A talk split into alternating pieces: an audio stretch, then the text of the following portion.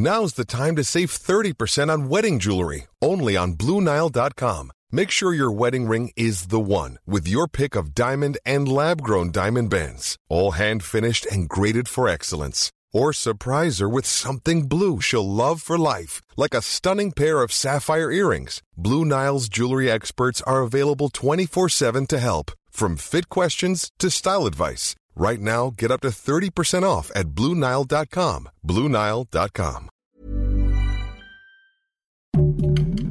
Heraldo Podcast, un lugar para tus oídos. Noticias del Heraldo de México. Para el presidente Andrés Manuel López Obrador, no se puso en entredicho la autonomía del Banco de México luego de haberse adelantado al anuncio del aumento de la tasa de interés. Recordó que ya ofreció disculpas a los integrantes de Banjico y aceptaron que fue un error de su parte.